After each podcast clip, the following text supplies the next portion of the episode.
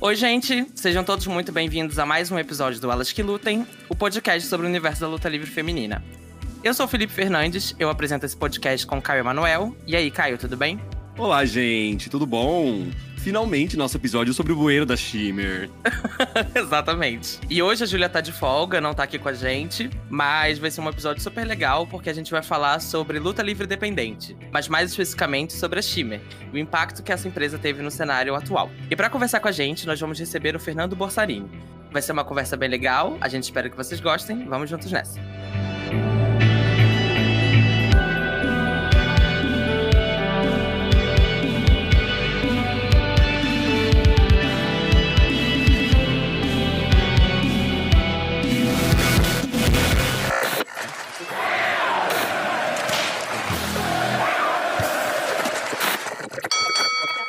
Bom, gente, como eu disse na abertura, hoje a Júlia não tá aqui com a gente, ela tá de folga.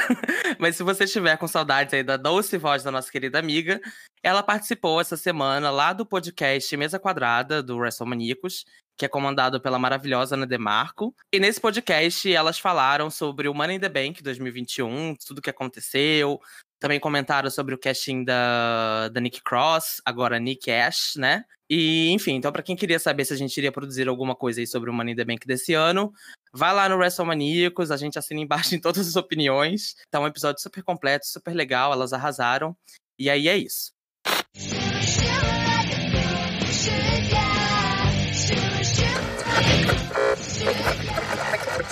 So November 6th, 2005 will go down in history. Tonight was the debut show of Shimmer Women's Athletes. Heart, soul, body, mind, spirit, blood. Every single one of us take this seriously.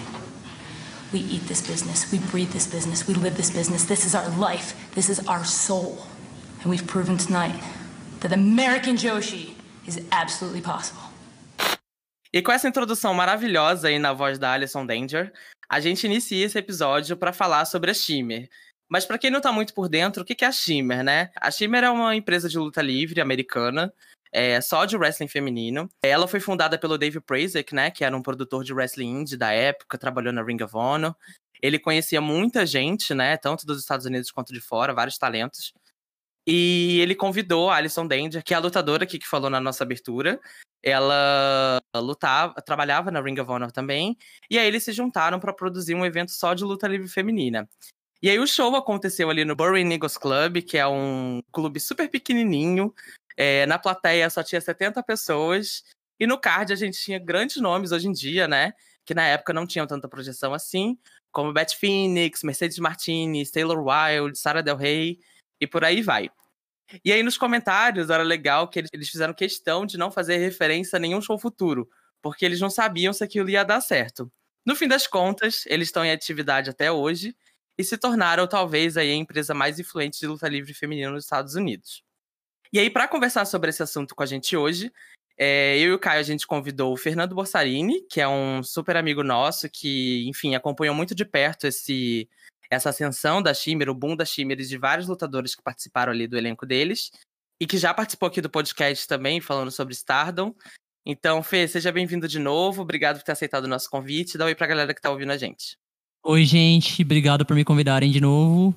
Então, oi para todo mundo, boa, bom dia, boa tarde, boa noite, independente do horário que vocês estiverem ouvindo. É isso. Bem-vindo, Fer, finalmente gravando juntos. O Fernando participou, né, para quem não ouviu, do nosso episódio sobre o Tokyo Dream Cinderella, da Stardom. Então tá sendo um prazer, amigo, gravar contigo. Que seja a primeira de muitas. A segunda de muitas, né, amigo? A primeira de muitas comigo. Ah, entendi, entendi. Exatamente. Bom, gente, é... e aí para começar esse assunto, falando um pouco sobre a Shimmer e tal, a gente queria ouvir um pouco de vocês sobre a relação de vocês, né, com, com a Shimmer e com todo o produto deles. A gente começou a assistir mais ou menos na mesma época, né? É... e aí eu queria que vocês compartilhassem um pouco de quais foram as primeiras impressões, o que, que chamou a atenção, né? As primeiras lutadoras em que vocês ficaram apaixonados. E eu queria começar com você, Fê, porque eu sei que você também tem uma ótima história para contar, porque você viu a Shimmer ao vivo, né? Então, conta aí um pouco pra gente qual que é a tua relação com eles. Pois é. Eu comecei a assistir a Shimmer por necessidade, acho que como todo mundo que gosta de luta livre feminina, né? Porque na época que a Shimmer bombava, no começo da Shimmer mesmo, a gente não tinha muitas opções de como assistir luta livre feminina americana. A única coisa que existia era de qualidade mesmo, era Shimmer. E tinha as divas da WWE, que na verdade tinham muitas minas que lutavam bem também, mas que não, não tinham tempo para se desenvolver, não tinham tempo de tela. E a mesma coisa na TNA. Na TNA ainda tinha as knockouts que lutavam, lutavam bem também, tinham um tempo maior, mas eram sempre secundárias perto dos caras, né? Isso em toda a federação até hoje, elas ainda são secundárias perto da luta livre masculina. E na Shimmer era um lugar que elas tinham para brilhar com todo o potencial, da mesma forma que acontece no Japão, tudo mais. Porque ali elas têm um belt, um belt mundial que leva as menos main event, tem o belt de duplas para elas se desenvolverem nesse sentido também, e não tem uma competição com outras com outras partes do show, como se fosse um side show ali só por, por elas serem mulheres. E aí eu comecei a assistir por causa disso. Depois, depois que eu comecei a assistir, me apaixonei por várias lutadoras. A Sarah Del é uma das minhas lutadoras, lutadoras favoritas até hoje. É, eu gostei tanto que até quando eu tive a oportunidade de fazer intercâmbio, eu escolhi ir para Chicago porque era o lugar que eu sabia que ia ter show da Shimmer, ia ter na época que eu ia. Então eu falei, putz, é a minha única oportunidade que eu vou ter de ver essas lutadoras que eu já gostava, de ver outras lutadoras também que do Japão também que eu já gostava, porque porque eles traziam lutadoras do mundo todo, por serem shows que aconteciam com uma periodicidade um pouco distante um dos outros, tudo mais eles conseguiam trazer lutadoras grandes do Japão, lutadoras grandes da Austrália, lutadoras grandes de, de todo lugar do mundo.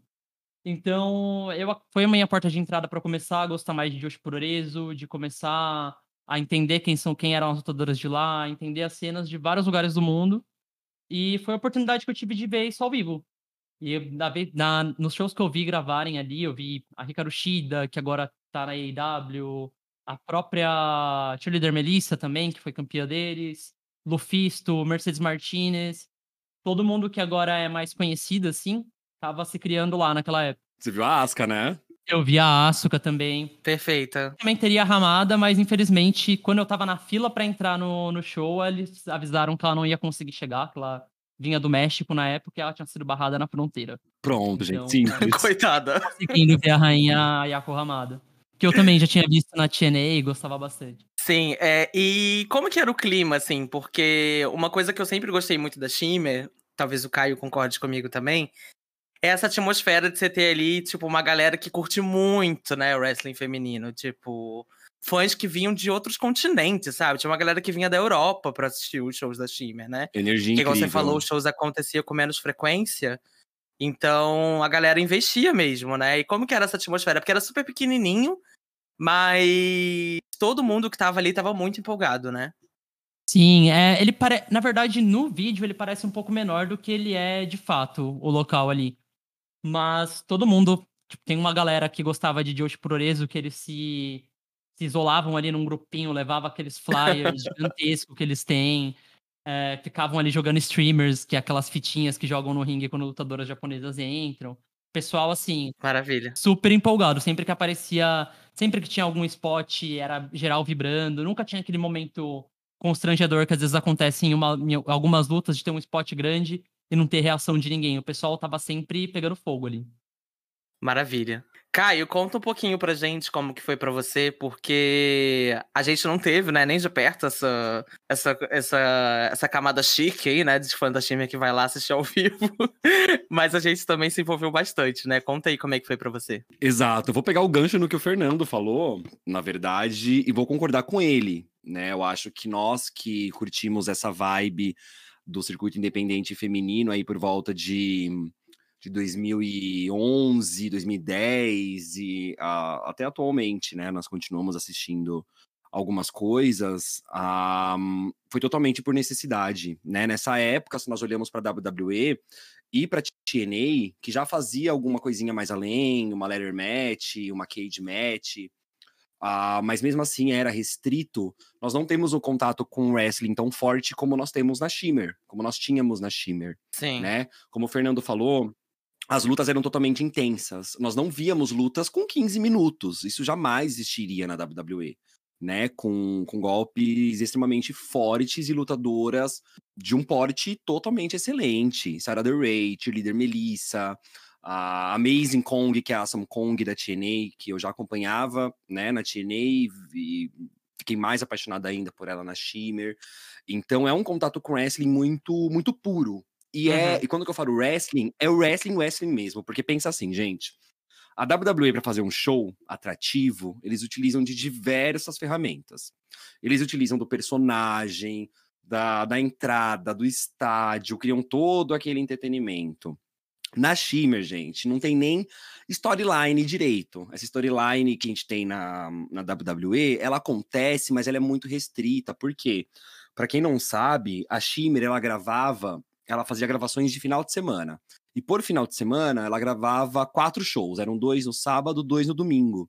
E esse pacotinho de gravações, ele acontecia um mês, depois o outro acontecia depois de quanto, gente? Um- uns seis meses depois. Acho que seis meses, é. É, tinham, tipo, ah, praticamente oito gravações por, por ano, né? E essas gravações, elas eram lançadas em DVDs na época, que você comprava o DVD e a gente tinha que passar mal perrengue para baixar essa gravação. Então, como, como que eles se sustentavam, né, de conteúdo? Era simplesmente o wrestling. Era o Uhum. wrestling. Eles tinham ali aquele elenco que a gente ficava ansioso para a próxima edição para saber qual lutadora ia sair contra qual lutadora. A gente não queria ver a história, a gente queria ver a química que fulana ia ter no ringue com ciclana, Uhum. porque era isso que era apreciado, era o ringue, era a luta, era o era o wrestling puro assim, o mais puro dos wrestling que eu já assisti. Então, conheci ali por volta de 2011, me apaixonei.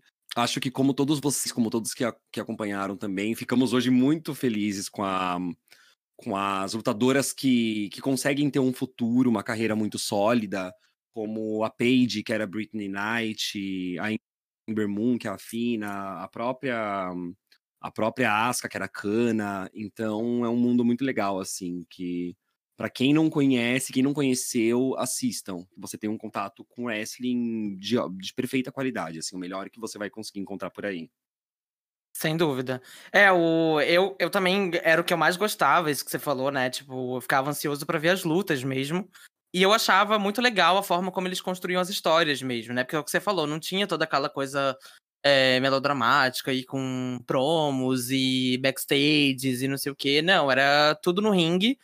E foi também como eu aprendi muito sobre o wrestling, né? Assistindo elas, né? É, como a gente vai criando um pouco também as nossas referências e tudo, do que, que a gente gosta, do que, que a gente vai assistir dali pra frente. Porque é, é esse contato que o Caio falou, né? Com história contada dentro do ringue. Elas tinham ali umas entrevistas ou outras feitas no, nos backstage antes das lutas, que é até uma, uma referência, uma inspiração mesmo dos formatos japoneses e tal. Mas era tudo no ringue, né? É, eu sempre fui muito apaixonado e eu tenho um pouco essa tendência de me envolver demais da conta, né? Quando eu cismo com uma coisa. E na época eu queria muito falar de Shimmer com outras pessoas. A gente falava muito entre a gente, mas eu queria muito falar com outras pessoas. E aí eu acabei criando um grupo no Facebook da, da Shimmer. É, para discutir com outros fãs e tal, comecei a divulgar, e, e aí foi entrando uma pessoa, duas, aí 20 membros, 40 membros.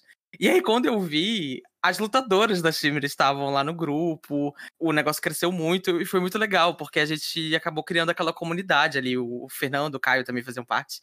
E era muito legal porque a gente interagia com os lutadores, a gente tirava dúvidas e criava-se toda essa expectativa, né, pro, pro, pros eventos, enfim. E aí o Dave Prazek, né, que era o fundador e o produtor do, da Shimmer, ele entrou em contato comigo, pediu para ser moderador do grupo, amo. e depois ele me deu um golpe, porque eu eu eu deletei o Facebook uma época e ele ficou como o único administrador do grupo e nunca mais me respondeu. então, me deu um golpe, roubou meu grupo.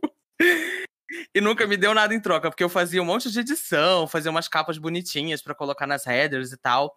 Aí eu às vezes pedia foto, falava, oi Dave, não sei o que, você pode me mandar umas fotos, porque eu tô com dificuldade de achar uns photoshoots e tal para fazer uma edição. Ele não, não me mandava, ele só, pedi, ele só deixava eu fazer as montagens com o que estava disponível na internet. Enfim, um caos, né? Porque a gente fazia muito mais do que eles pela divulgação da empresa. Devolve nosso grupo, Dave Prazek. E a gente nunca ganhou nada em troca, né? Pelo que a gente fazia ali. Nada. Nem um brindezinho, nem um, obrigado, nada. Sim, fazia. É, eu só não vou reclamar porque a gente, a gente praticava pirataria e baixava o DVD por torrent. Isso. A gente nem pagava. Não, eu... Senão estaria reclamando. Uma coisa que o Felipe já me falou uma vez é que com certeza ele sabia disso, porque eles vendiam os, o produto deles por DVD, né? Eles, então Sim. ele tinha que enviar DVD por DVD pro endereço que comprava.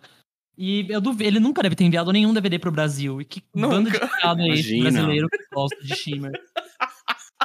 E era uma bicharada, né? Um monte de bicha lá brasileira no grupo interagindo. E ele falou assim, gente, mas eu nunca mandei um DVD pro Brasil.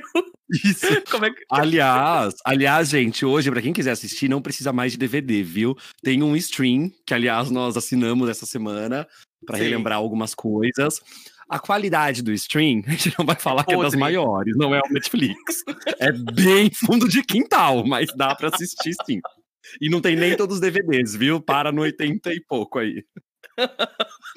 Sim, mas vale muito a pena porque tem muita coisa maravilhosa lá pra assistir. Mas é isso, eles nunca deram isso. nada em troca. E é, mas é engraçado, porque eu também tinha um Tumblr lá que eu postava umas fotos da Shimmer e tudo. E é engraçado porque, como, enfim, a divulgação da Shimmer é muito ruim, as imagens acabam desaparecendo, né, das redes e tal.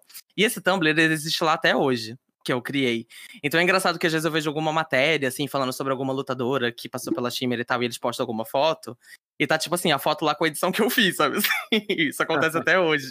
E, na verdade, a gente era meio que uma força-tarefa de divulgação da Shimmer. Porque eu, sempre que saía um DVD, eu baixava e eu fazia GIFs de todo o movie que eu gostava. Eu saía Sim. fazendo tudo e saía postando nesses fóruns de Chan, de image boards aí. E daí o pessoal repostava tudo. E quando a gente parou, ninguém continuou o trabalho, ninguém, né? ninguém continuou o legado. Não Isso, aliás, as meninas que estão lutando na Shimmer hoje, a gente não tem noção de quem que é. Ah, pois é. Eu conheço muito pouco mesmo da geração atual, até porque no, no site dos streamings eles não tem o último show disponível que tem lá de 2016. Então eu conheço muito pouco das mulheres que estão lá hoje em dia, né? Enfim. Mas é isso, a gente já, já deu aqui os nossos relatos pessoais, aí já deu pra vocês sacarem mais ou menos que aqui era Mundinho Shimmer BR, né? Mas falando um pouco agora mais objetivamente sobre o assunto do episódio, é, queria que a gente comentasse um pouco sobre o impacto né, que a Shimmer teve, né? Porque a gente fala, eu falei na introdução, né, que eu acho que talvez seja a empresa mais importante, né, mais influente de wrestling feminino nos Estados Unidos. É, então eu queria que a gente comentasse um pouco por que, que a gente fala desse jeito, né, sobre a Shimmer, né? Por que, que a gente atribui isso a ela? Para mim, foi a primeira vez que eu acho que nos Estados Unidos teve um espaço assim tão focado no desenvolvimento técnico mesmo do wrestling, né? feminino. Então, tipo, a gente via lutas grandes, igual a gente já falou aqui agora, e que tinham ali todo o início mais técnico, de ground wrestling. Enfim, tinha várias coisas que construíam mesmo uma luta um pouco mais complexa do que o que a gente via nas big leagues, assim, né? Enfim, queria que vocês comentassem um pouco mais disso aí também. Gente, eu acho que uma coisa que eu ia falar logo depois que o Caio falou de da principal diferença entre a Shimmer e a WWE e tudo mais, é de que na Shimmer a gente via muito as lutadoras que lutavam bem se destacarem. Era uma coisa que parece óbvio agora, né? Mas que era muito diferente na época. Por exemplo, a gente via a Beth Phoenix, a Natália mesmo. Era muito, elas eram as melhores lutadoras da época e elas tinham às vezes um espaço um pouco reduzido ou elas começaram, elas perdiam para lutadoras que estavam ali mais pelo pelo potencial deles que eles achavam de atrair novos fãs, mais de babyface, de serem as grandes gostosas ali da federação. E na Shimmer isso era completamente diferente. Era a, valor, a valorização mesmo da, das lutadoras era por ring skill, por carisma também, mas não focado em corpo, em imagem. E eu acho que isso foi, foi se expandindo, sabe? Conforme a Shimmer foi dando certo, conforme o mundo foi, foi mudando também, isso foi acabou sendo incorporado pelas outras federações. Agora é difícil você ver uma, uma Eva Marie assim. A Eva Marie, mesmo quando eles colocam, colocam ali pra para outra pessoa lutar no lugar dela. E não, na, naquela época, provavelmente ela ganharia um belt. Então, é muito diferente. O impacto da Chimera eu vejo muito nesse sentido. De como eles levaram esse. Como eles levaram. Eles mostraram que as mulheres poderiam desenvolver aquelas lutas daquela forma e de que aquilo era sustentável, sabe? Exato, é muito legal ver esse avanço mesmo, Fer. Uh, a gente sente isso, né? Até dentro aí da Women's Revolution da WWE. Uh, anteriormente, né, na, no mainstream, uh, principalmente na WWE, as mulheres elas eram contratadas pelo porte físico, aquela que vai gerar um maior entretenimento. Eles não focavam totalmente no wrestling. E nós começamos a ver as primeiras contratações vindas da, da Shimmer e do circuito independente quando que teve essa virada de chave. Então, cara, eu já falei diversas vezes aí pro, pro Felipe, pra Júlia, quando que nós imaginávamos que, por exemplo, Mercedes Martini seria contratada.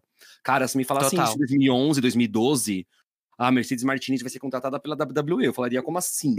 Impossível. Sim. Antes a gente falava quem que era WWE Material e quem não era WWE Material. A gente falava que a, que a Jessie McKay, né, que, que virou a Uhum. Na WWE, ela era totalmente WWE.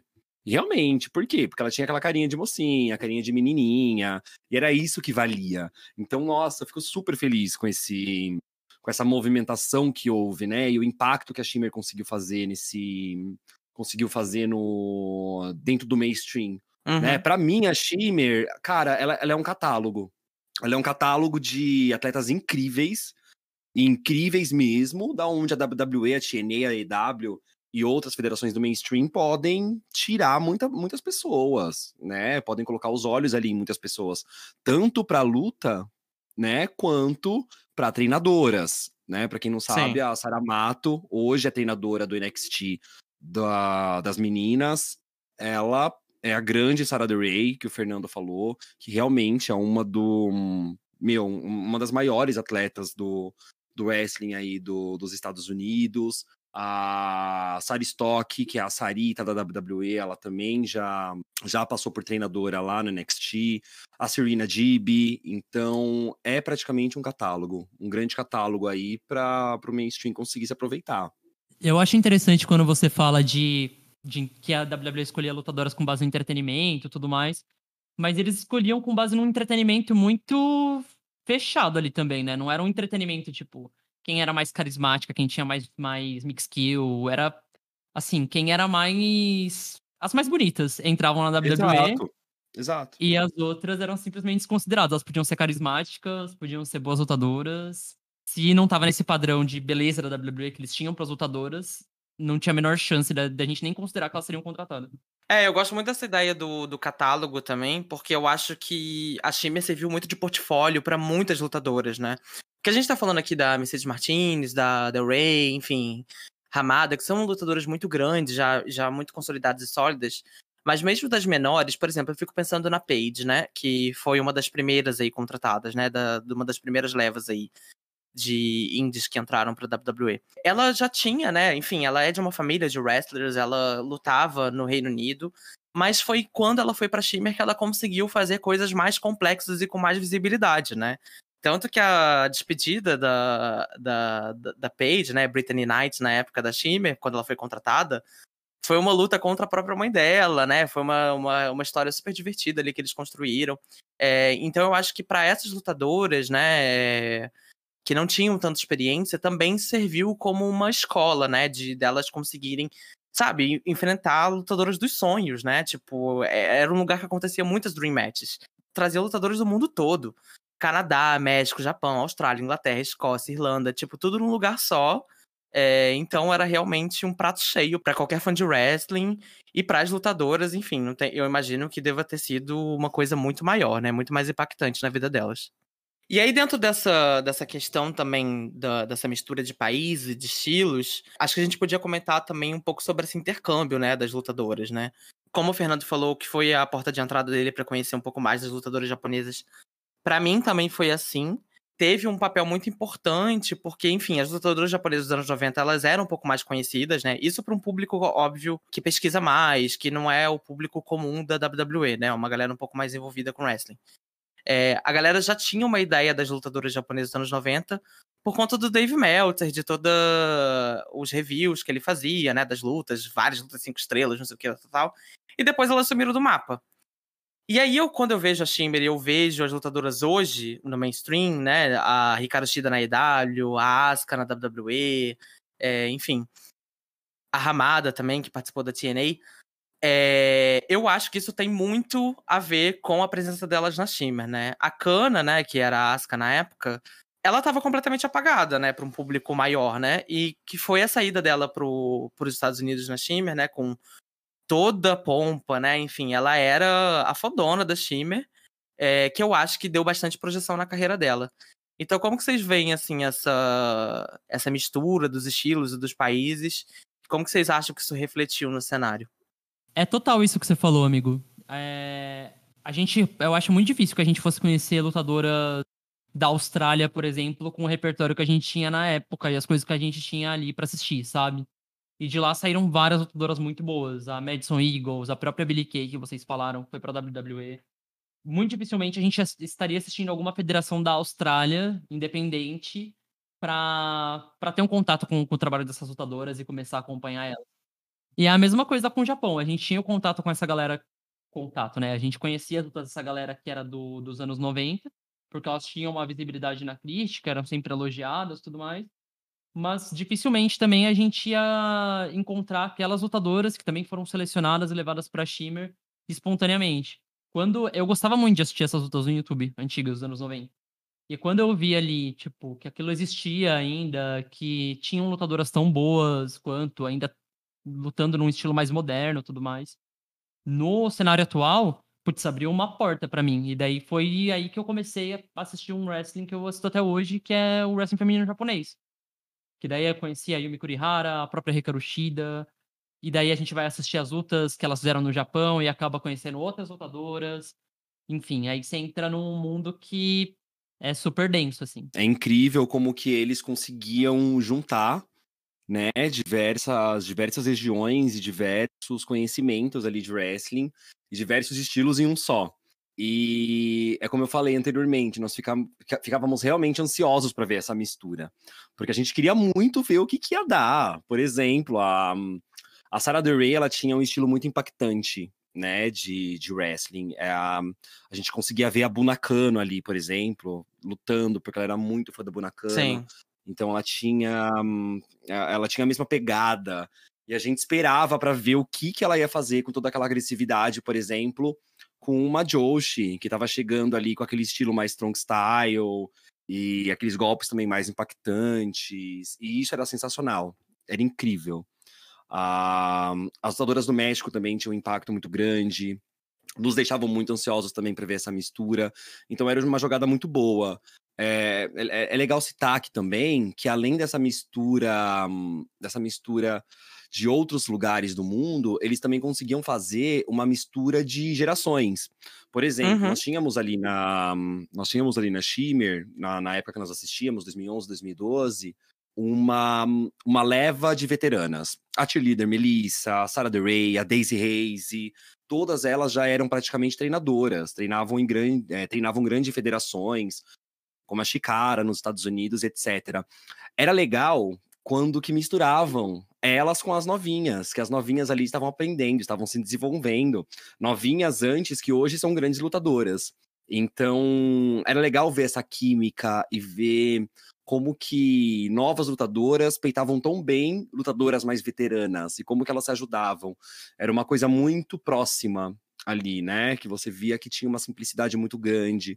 Então, acho que vem aí também esse charme, sabe? Muito do que o Fernando falou desse contato com o público. É algo que se destaca muito na federação.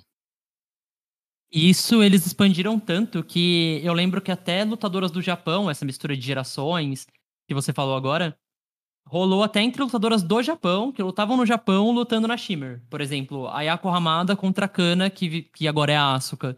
Aquilo não tinha rolado no Japão e foi rolar pela primeira vez na Shimmer, de duas gerações Total. diferentes do Joshi Puroreso se enfrentando lá. E foi super marcante para eles na época. É, é, é, talvez uma das melhores lutas que eles já tenham feito, inclusive, né? Eu acho essa luta, assim, sensacional. Nossa, essa luta, tanta gente esperou por essa luta. Eu lembro que quando fizeram, nós ficamos chocados e com uma, uma ansiedade para assistir aquela porra daquela luta. que... Pra quem não sabe, gente, a Kana, que é a Asuka, e a Yako Hamada, que, que teve uma carreira aí na TNA, elas eram, na época, as duas Joshis principais, assim, da Shimmer. Então, eles Sim. misturavam muito elas com as maiores lutadoras americanas. Sempre tinha Kana e Sarah Del Rey, Kana e Tilida Melissa. toda lutadora americana ali com, com estilo de wrestling mais avançado, mais evoluído, lutava contra, contra a Amada e contra a Kana. Quando eles anunci... quando eles fizeram essa luta, puta que pariu. Eu lembro que parou Foi maravilhoso. assim, foi. A gente tava falando aqui de como que eles protegem o produto deles pra não vazar nada, tipo, de não ter no, no streaming os shows mais recentes, de demorar pra soltar DVD, de os DVDs ficarem lá, tipo, só o produto em DVD mesmo, que é uma coisa, tipo, né, que não é hoje.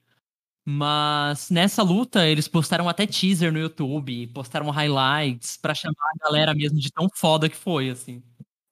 Não, essa luta é maravilhosa. Inclusive, gente, pra quem estiver ouvindo aí, essa luta tá no YouTube, viu? No YouTube da Shimmer. Em ótima qualidade. É uma luta, assim, fantástica. E dá até um pouco de tristeza, eu confesso, porque toda vez que eu vejo luta antiga da, da Asuka, eu fico com dó pensando no que, como ela é tratada hoje na WWE, assim. A mulher morreu, ouvi falar. É, exato. Pre- Preparem os ouvidos, porque é uma bateção de tablado, uma bateção de coxa. E uma gritaria ainda por cima, né? É chute pra tudo quanto é lado, querida. É bateção de coxa mesmo, que hoje, inclusive, tá proibido, né? A Asuka tá aí lutando sem poder bater na coxa dela, coitada. Não tem uma batidinha na coxa. É uma bateção de coxa Tadinha. louca. Não, mas o. Isso tudo que a gente tá falando, né? Eu acho que tem muito a ver com o formato, né? Tipo, essa coisa dos dois, é, dois shows, duas gravações por ano, né? dois sets de gravação por ano, né? Só isso meio que possibilitava também, né? Eles fazerem tantos encontros assim, porque vinha gato de tudo que é canto do mundo, né? Então, tem essa vantagem também, né? Deles terem feito a Shimmer quase como um congresso, né? Era tipo um congresso oficial das lutadoras, assim. E que eu acho que tinha suas vantagens também. Eu, eu gostava também desse jeito que eles construíam, né? Os, as histórias, esse arco em quatro shows, né? Então tem muita história que dura quatro episódios, né? Então eu acho que, que foi legal, assim. é, Tinha suas vantagens. A desvantagem é que demorava muito pra sair, né? Além dessa desvantagem, eu acho era de que muitas histórias não tinham continuidade. De, por exemplo, cara, vamos passar quatro shows construindo essa rivalidade pra nos próximos volumes a gente continuar explorando, deixa ali uma, uma deixa pra história continuar. Aí acontecia alguma coisa, algum problema pessoal da lutadora, ela não participava e aí ela ficava fora por quatro volumes. Tipo, Uhum. você construiu uma puta história, construiu um puta hype pra essa lutadora e ela sumiu porque simplesmente, sei lá, a ramada foi barrada na, fron- na fronteira, sabe? Tipo, era super imprevisível você não, sabia, você não sabia o que ia acontecer. Assim, você esperava que fosse dar tudo certo e tal, mas muita coisa às vezes se frustrava, assim, de você ficar esperando no hype pra aquela lutadora e ela simplesmente sumir. Sim. É, realmente, gente, isso acontecia muito. Muitas rivalidades pararam no meio do nada.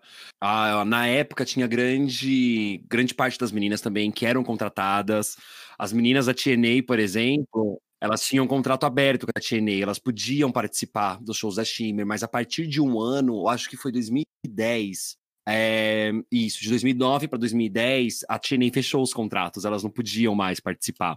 Então, grande parte do roster saiu da, da Shimmer. A Amazing Kong foi uma delas. Nossa, é mesmo, eu não lembrava disso. Também não Eu não lembrava da, da Amazing Kong. Amazing Kong, a, a Nick Rocks, que é a, que é a, a Roxy da TNA, a Taylor Wilde, muitas pararam ali, tiveram que fechar o contrato e ficar só com a TNA.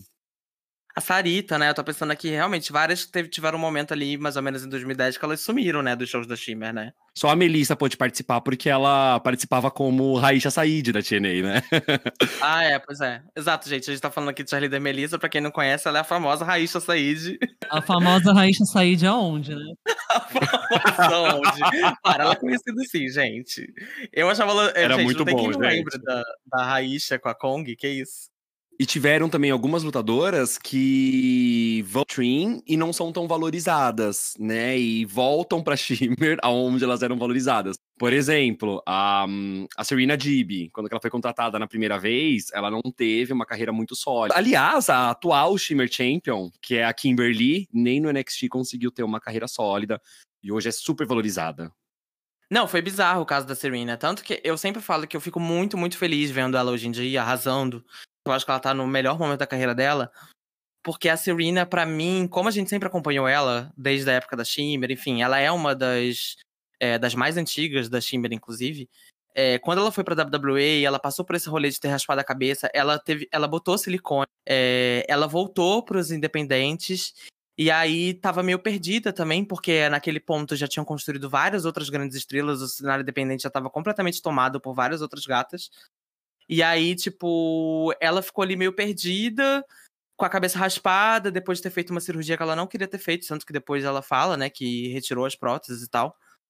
É, enfim, foi super caótico. Eu fico feliz que a Shime é, deu todo o apoio, deu todo o destaque que ela mereceu ali na época, nesse retorno. Ela fez várias histórias, teve bastante destaque.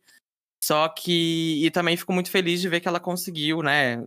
Encontrar um rumo pra carreira dela e, e tá aí arrasando hoje na, na, na NWA, fazendo aparições na EW, enfim. Totalmente surreal isso que ela passou. Parece uma história de uma paniquete, assim, que foi Sim. no programa Pânico, raspou a cabeça, conseguiu entrar ela chegou lá, rasparam a cabeça dela e botaram ela pra fora.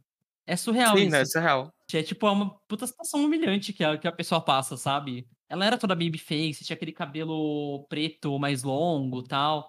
Tipo, desestruturaram o personagem dela e mandaram ela pra fora. Sim. É, depois ela até foi recontratada, né? Como treinadora. Isso, ela voltou como treinadora, isso mesmo. Mas sempre que me falam por passagens frustrantes, eu não gosto nem de reimaginar o que a Karma passou, né? A Amazing Kong, na Sim. contratação dela da WWE.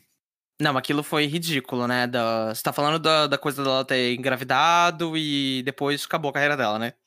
Exatamente. Na verdade, não só não dela ter engravidado, porque ela tem o direito de. Ela tem o direito de engravidar, né? Quando ela bem entende. Sim.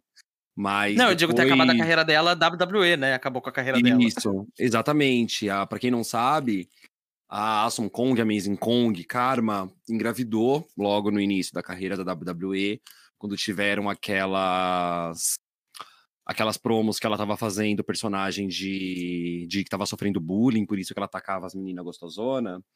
Ela engravidou e quando que ela foi retornada, a WWE não permitiu ela retornar porque ela estava acima do peso.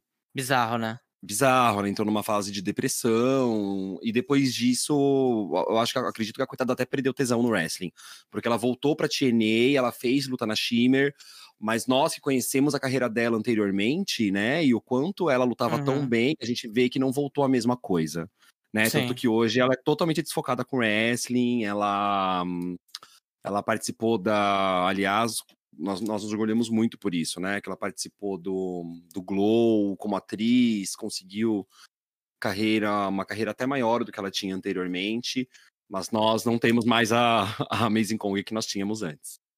O wrestling virou meio que uma boquinha para ela agora, né? Tipo, ela Exato. aparece ali, é para ser uma coisa impactante, porque todo mundo sabe que é a Amazing Kong e tal, ela é reconhecida como essa essa Rio Powerhouse e tudo mais. Uhum. E aí chega na hora do ringue mesmo, ela faz uma coisa meio. Ah, sei lá. E daí sai meio que sem impacto. O impacto é mais o nome dela do que ela faz no ringue agora.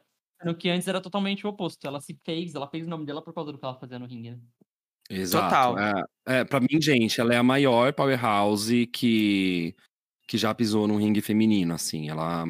A, uhum. a, a, gente tem muito medo de powerhouses que acabam se tornando lentas, que acabam não desenvolvendo uma, uma química legal. Só que ela lutava tão bem, mas tão bem, que era bonito de ver a Kong squashando alguém.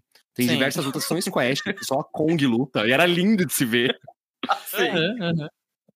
Era muito bom ver ela amassando uma jobber, né?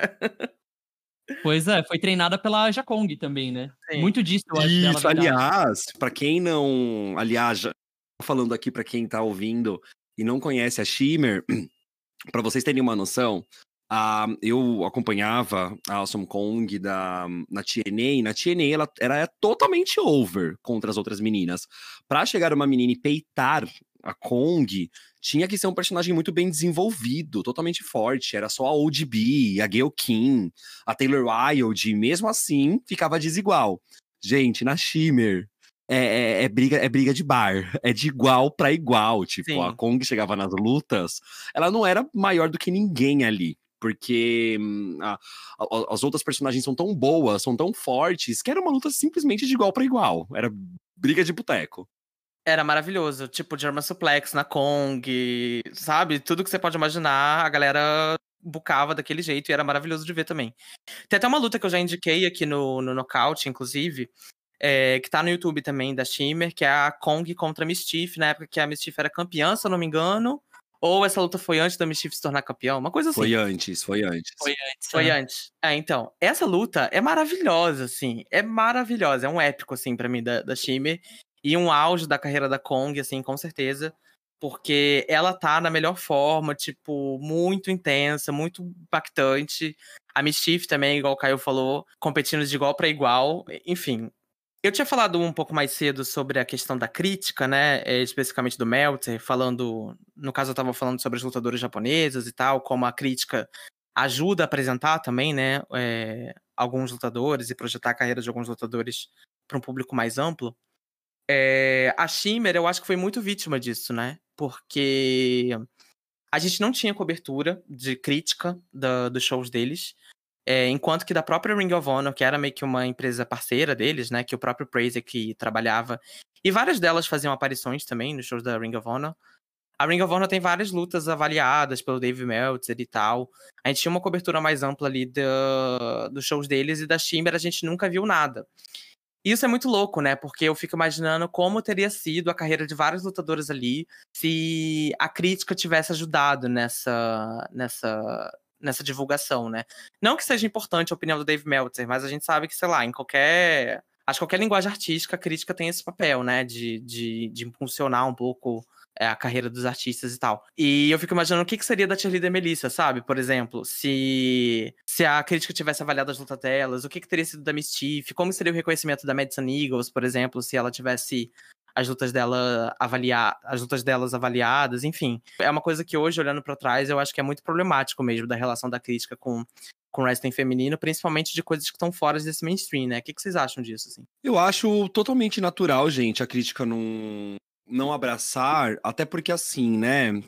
Quando que o David Meltzer, por exemplo, ele vai avaliar uma luta, ele avalia diversos pontos. A história, o momento, o público, o engajamento de não sei o quê, tananã, tananã, tananã. A gente vê que a crítica é muito focada em algo que que a Shimmer não pode, a Shimmer não pode entregar. E mesmo assim, não, não não digo que ah, a crítica realmente não deve focar. Mas eu acho que a Shimmer, ela é realmente outro público, desse público que vai ver a crítica e vai assistir uma luta.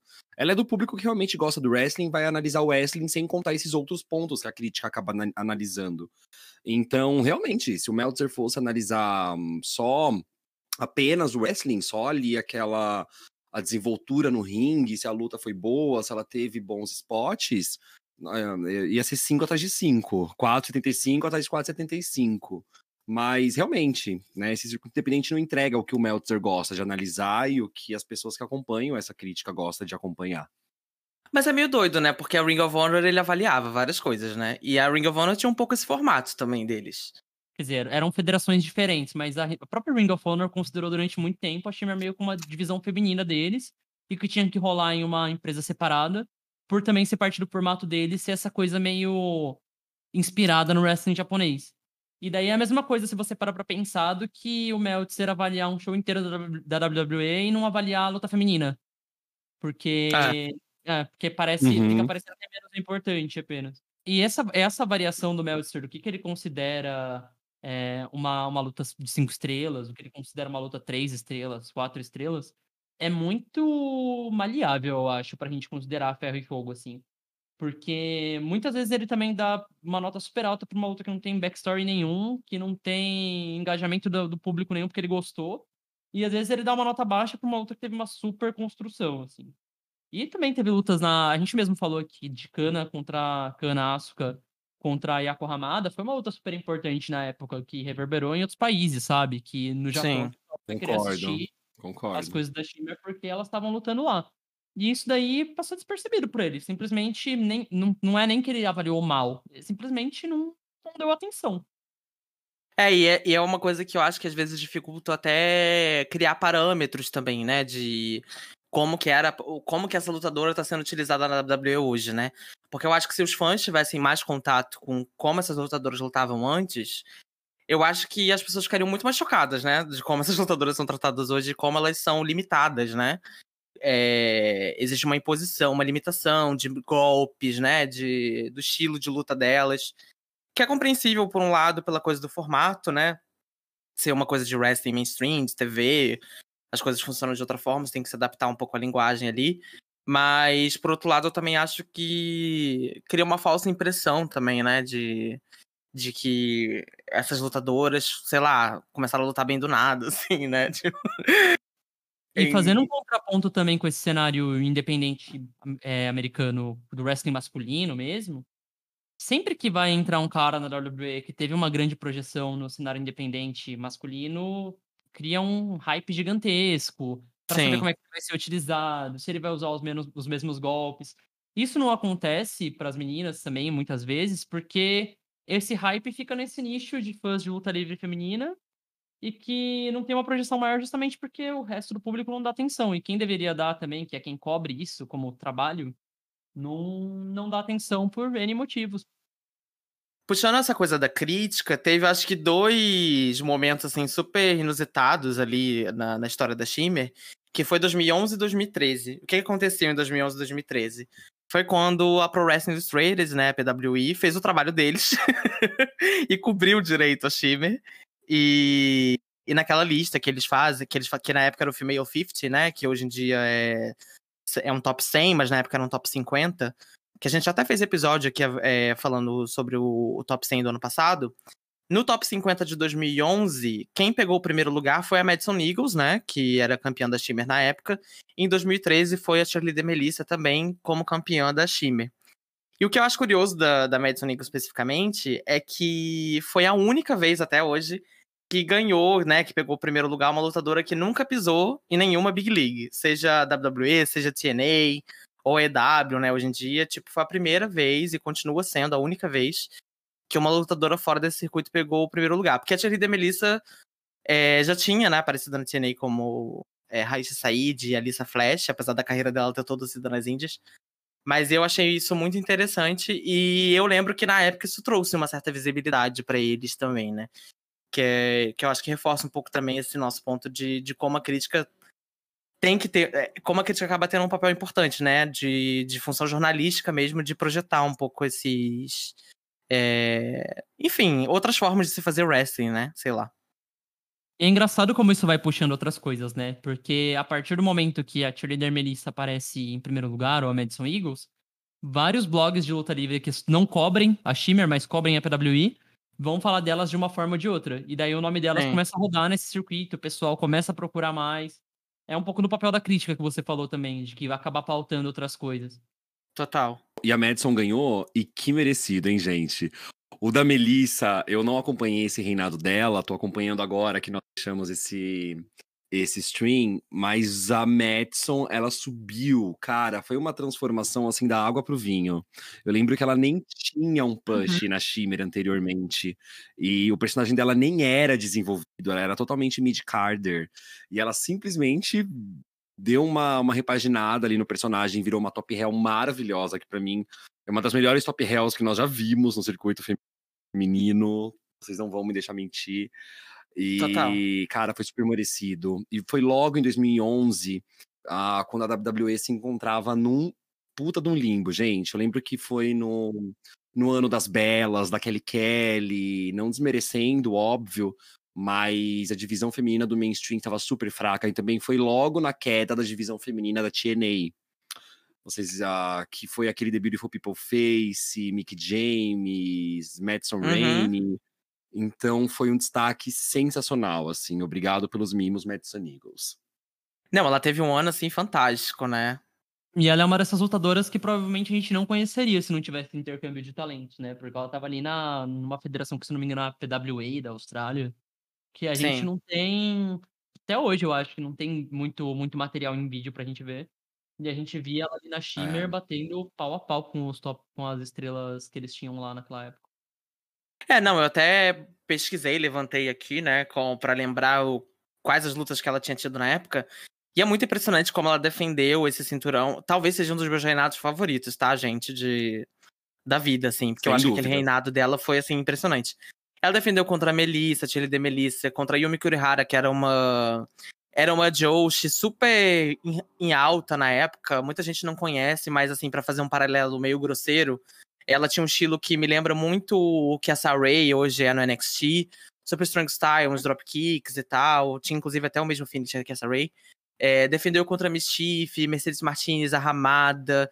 Enfim, defendeu o cinturão na Austrália. Ela teve uma rivalidade ali de mentor estudante contra a Billy Kay, que na época era Justin McKay. Enfim, até contra a Manami Toyota ela lutou naquela época, né? Não defendendo o cinturão, mas enfim. Exato, perfeita a tudo que se propõe, né? Pra quem não sabe, depois desse reinado, ela teve um segundo reinado.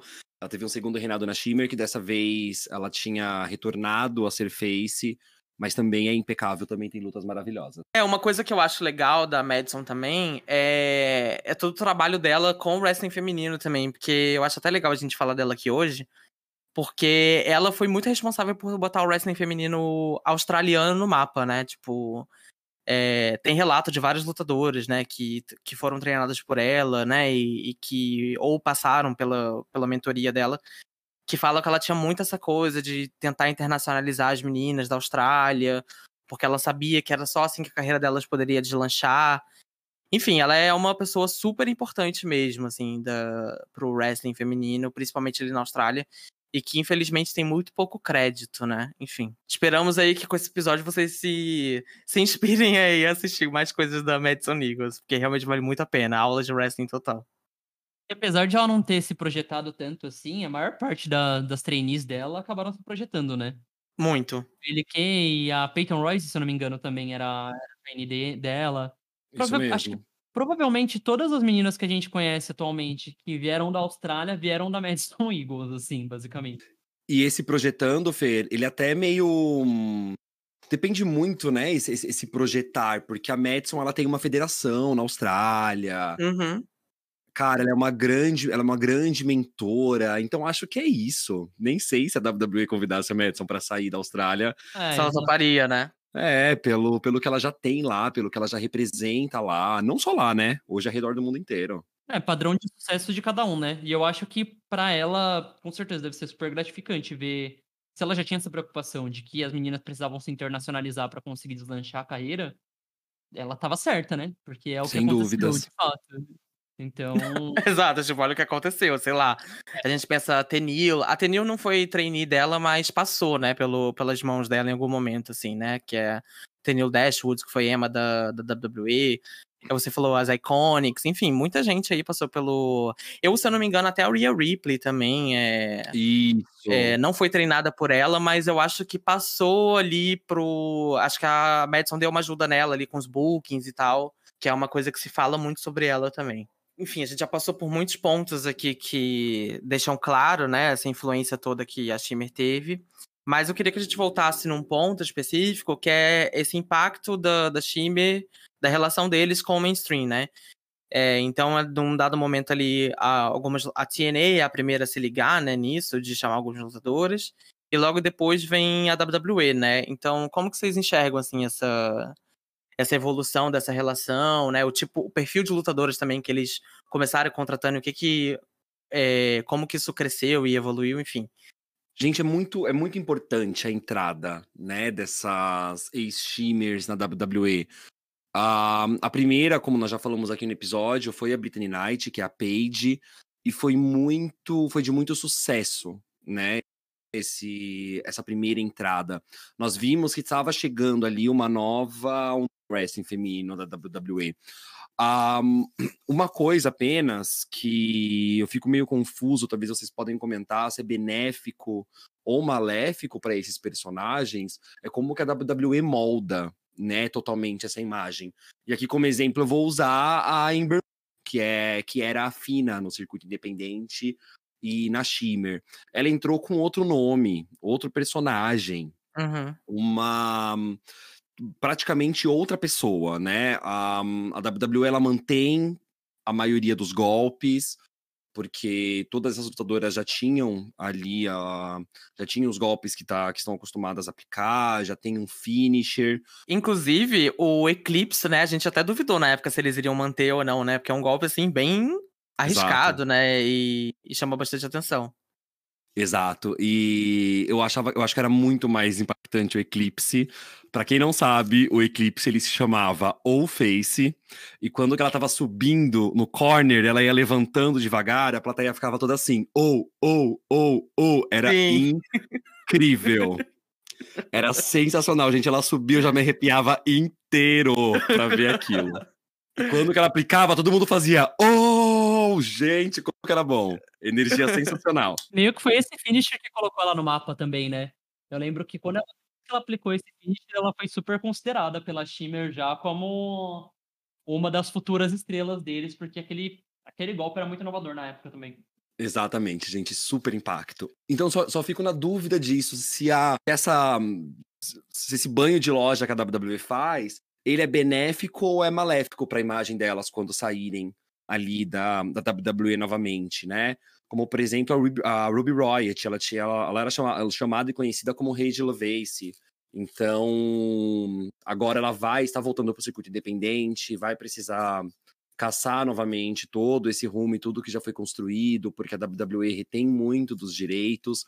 Uhum. Para mim, o mais benéfico de tudo, né, dessas ex-shimmers na WWE, obviamente, foi a Sarah Mato, que é a Sarah DeRay, e tudo que ela já contribuiu dentro do NXT. Né? Hoje, se a gente vai analisar as primeiras lutas, desde quando ela entrou para ser treinadora, a, a gente consegue sentir a influência dela, principalmente no desenvolvimento das Four Horsewomen, ali por 2014. A luta da Sasha e da Bailey, aquela Fatal Four com, a, com as Four Horsewomen e o, o, estilo de luta que o NXT começou a surgir, começou a apresentar, ele é muito baseado nisso, nesse estilo da Shimmer, nesse estilo do circuito independente, que traz referências do Japão, que traz referência do México. Então, para mim, a Sarah DeRay, ela sem dúvidas foi a maior aquisição da WWE, porque sem ela, sem a posição dela e a influência dela, nós não teríamos a Women's Revolution. Para mim, é um grande estopim, assim. É engraçado você falar isso, porque na época a gente ficou um pouco descrente quando ela foi contratada, né? A gente pensou, meu Deus, eles vão moldar ela de alguma forma para fazer chacota da Sarah Ray. Ou, meu Deus, ela virou treinadora porque eles não querem botar ela na, na frente das câmeras. E no final foi isso que meio que. Ela foi meio que o cavalo de Troia da Shimmer na WWE, assim. De. Ela começou trazendo ali umas. Por exemplo, a Brittany Knight, que foi a Paige, como uma forma de trazer lutadoras que ela achava que lutavam bem, mas que tinham um padrão mais aceitável para a WWE nessa questão de imagem que a gente comentou mais cedo. Mas aí, aos poucos, conforme ela teve sucesso com isso, ela foi trazendo outras pessoas que não entrariam na WWE antes, e que daí a WWE começou a ter um pouco mais de fé nisso, de que isso tinha poderia dar certo mesmo. E começou a trazer pessoas que é o que a gente falou também, de que a gente não imaginava que fosse entrar um dia na WWE, que achava, já tinha certeza de que não iam entrar, que não, a gente não via como WWE Material, como você falou.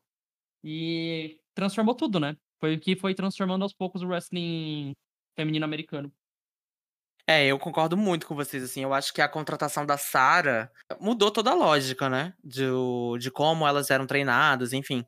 É até uma coisa que eu acho legal ressaltar e relembrar, porque foi uma discussão que a gente teve aqui no podcast também, no, na nossa série Brasileiras na Luta Livre. Que no episódio que a gente conversou com a Laura Moschultz, que é a presidente da FWE, ela falava muito sobre isso, né? Da importância de, das mulheres estarem em outras posições no wrestling, que não só no ringue, né? Tipo, a gente ama ver wrestling feminino, é o que move, inclusive, esse projeto aqui. Mas a participação das mulheres em outras posições também é uma coisa muito chave, né? Pra, pra mudar essa lógica. E eu acho que desde, a, desde o produto que a Shimmer construía até a Sara como treinadora, head coach agora, é, no NXT, muda, influencia muito no que a gente vê hoje, né? Nesse sucesso que a gente vê do wrestling feminino hoje em dia. Então, sem dúvidas, assim, eu concordo muito que a Sarah é a, o melhor acerto da WWE, né? E a coisa mais importante você dá a, a oportunidade de elas aprenderem mesmo, assim, né? De terem uhum. uma oportunidade ali de treinar tudo mais, porque a gente via antes que muitas vezes tinha uma vontade das, da, das lutadoras da WWE mesmo de aprender a lutar e de se desenvolver mais no ringue, e elas eram completamente barradas. Eu lembro da Candice Michelle mesmo. Ela super afim de aprender, e, meu, ela acabou se machucando se lesionando, ficando um tempão fora.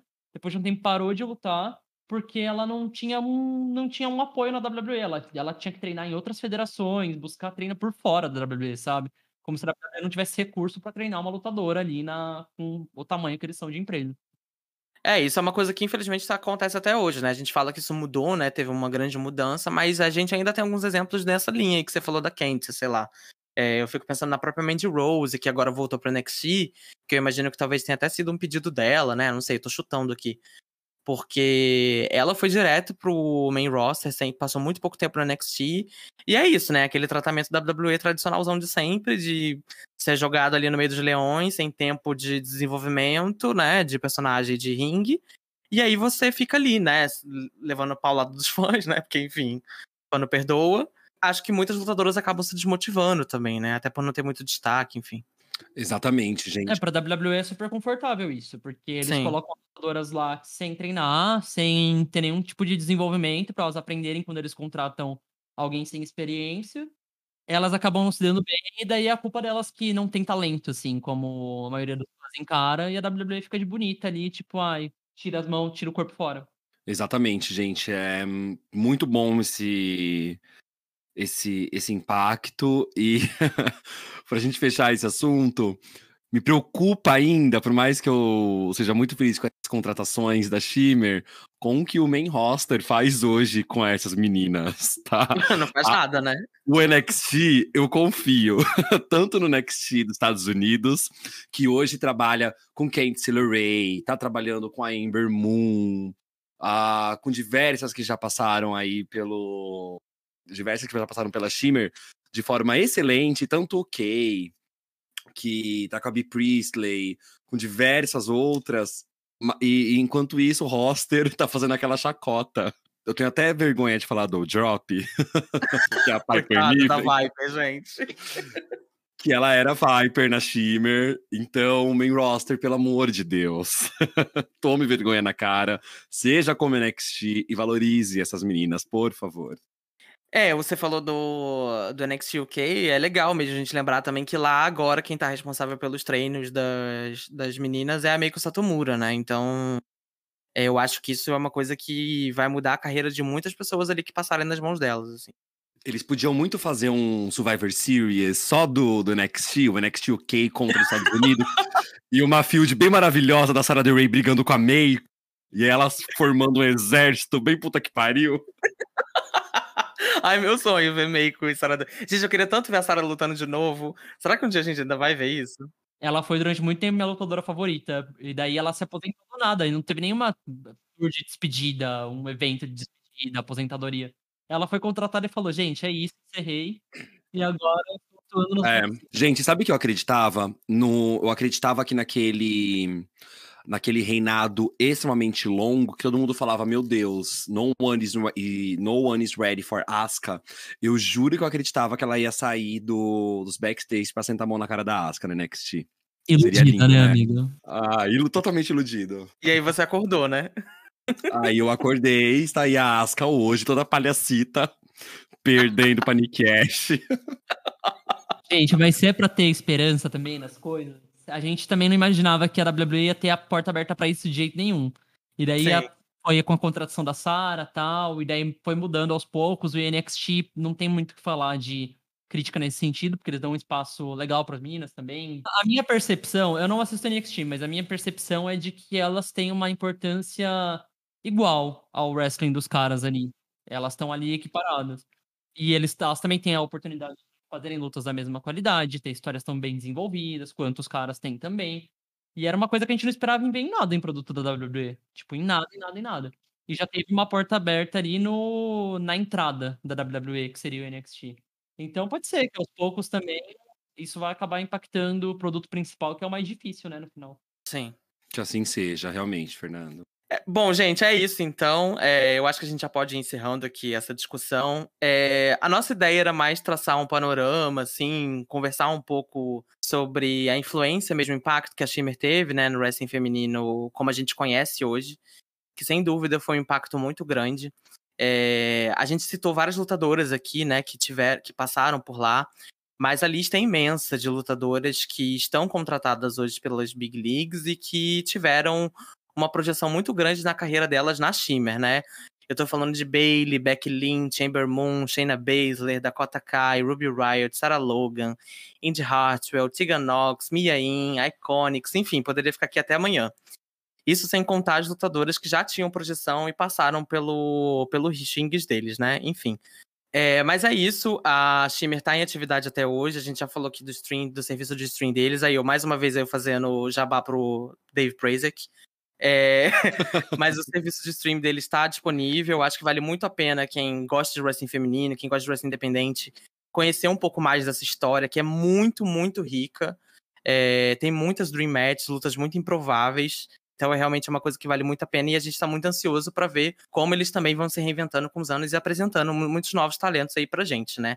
Sem dúvida nenhuma, a gente tem muitos nomes aí que a gente tem que ficar ligado, como Nicole Savoy, a Sea Stars, que é uma excelente tag, enfim. É, é um pouco isso aí que a gente queria abordar aqui hoje. E para fechar o nosso episódio, a gente vai passar agora para o nosso quadro de indicações do nocaute da semana.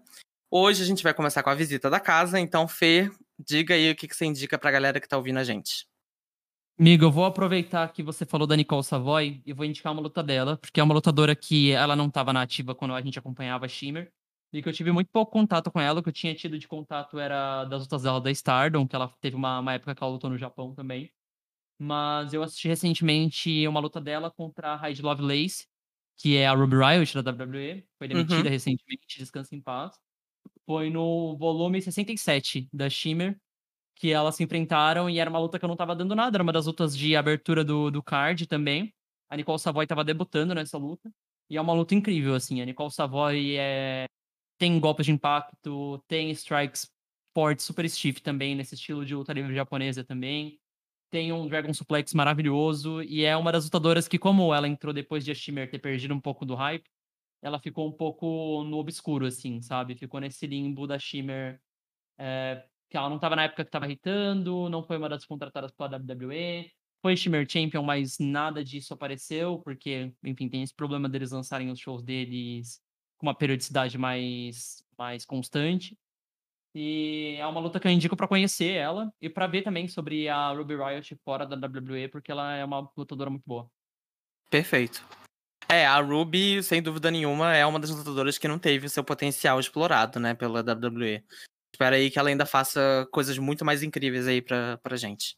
Caio, o que, que você indica hoje? Bom, gente, foi muito difícil escolher uma luta dentro de um catálogo de diversas lutas que já aconteceram ali, com pessoas incríveis, lutadoras sensacionais.